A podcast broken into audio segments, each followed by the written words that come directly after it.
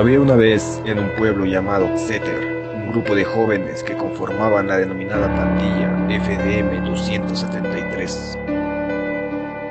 No eres lo suficientemente valiente para entrar a la casa. No mereces ser el líder de la pandilla. Yo no soy un cobarde. Entraré a la casa maldita y traeré una prenda del viejo como evidencia. Y Felipe entró a la casa ayudado por Michael. Este era un chico corpulento y cargar el peso de Felipe no sería problema para él. Lo ayudó a trepar por la pared metálica. Justo antes de que subiera la cerca metálica, su hermano mayor Mario lo vio desde lejos. Preocupado porque éste estaba entrando en la propiedad maldita, se acercó rápidamente hasta donde se encontraban los chiquillos. ¿Qué creen que están haciendo mocosos del diablo? Desafiamos a Felipe para que demuestre que aún es digno de ser líder de la pandilla, porque últimamente se está volviendo cobarde tu hermanito. ¿Por qué hacen esas babosadas? Entonces Mario fue a la ayuda de su pequeño hermano menor. Les demostré a todos que soy digno de ser su líder. ¿Qué veo por ahí? ¿Acaso él no es Antonio? ¿Con qué este era su plan? Mm. Felipe creyó en ese momento al ver a Antonio que todo había sido un complot para hacerlo asustar y este astuto decidió darles el tiro por la culata y asustar así a Antonio.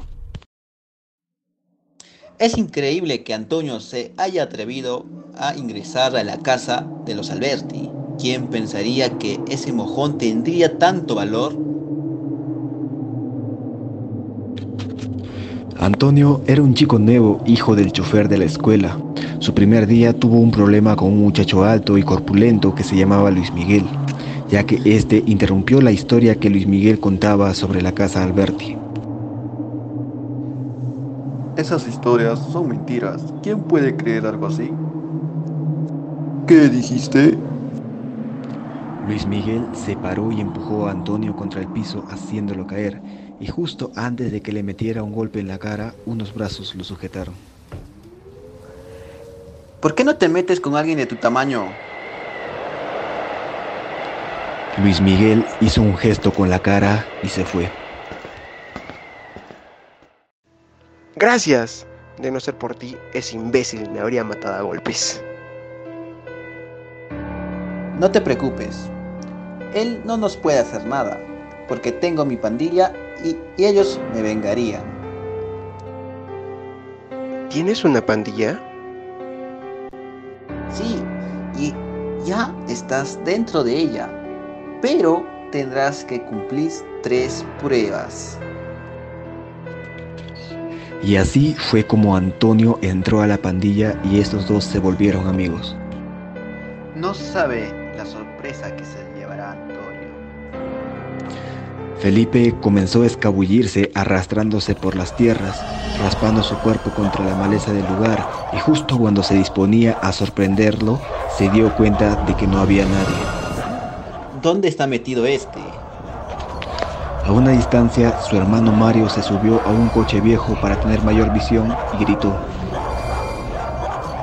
¡Felipe! En la casa, la madre de los dos chicos se levantó pálida y asustada.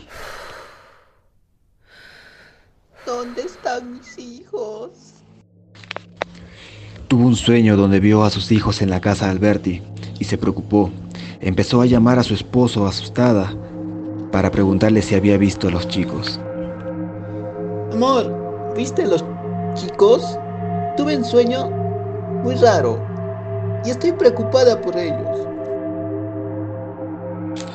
Pero la mujer no pudo contener la angustia y salió sola a la casa maldita. En la otra parte, Felipe se adentró en la casa en busca de Antonio y en el camino se lastimó su pierna.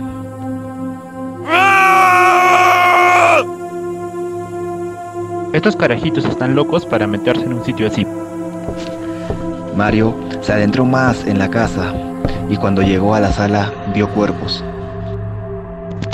Malditos mocosos. Cuando salga de aquí, los mataré.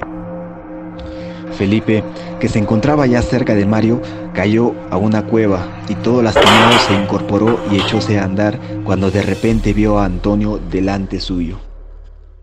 Antonio, ¿qué te sucede, coño? Don César Alberti era un gángster que huyó hacia los Estados Unidos para escapar de sus enemigos. Este tuvo dos hijos llamados Lucio Alberti y Maleni Alberti. Cuando ambos cumplieron 18 años, se creía que Lucio mató a su hermana y que la casa quedó maldita por este hecho. Estoy contento en verte imbécil. Me la jugaron bien, caray. Pero Antonio no se movía ni decía nada. Coño, hombre, dime algo. Antonio se abalanzó sobre Felipe para ahorcarlo y empezó el forcejeo hasta que Mario apareció. ¿Qué pasa aquí? ¿Ustedes están drogados o qué? Cuando se separaron los hermanos pudieron darse cuenta de que algo sucedía con Antonio. Ya no era el mismo. Parecía poseído.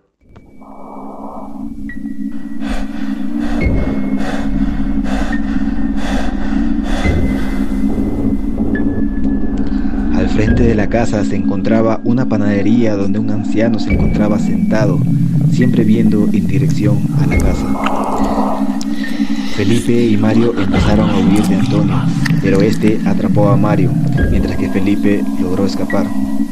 Luego, su padre de estos llegó a la casa y se encontró con Mario. Papá, ¿no sabes lo que pasó? Antonio se volvió loco. Chiquillo, dime qué hacías aquí. ¿Dónde está tu hermano? Créeme, Antonio está poseído. El ejecutor Price había llegado a la propiedad luego de que la madre de Mario le avisara lo que estaba sucediendo. ¿Qué pasa aquí? ¿Y dónde está el ente?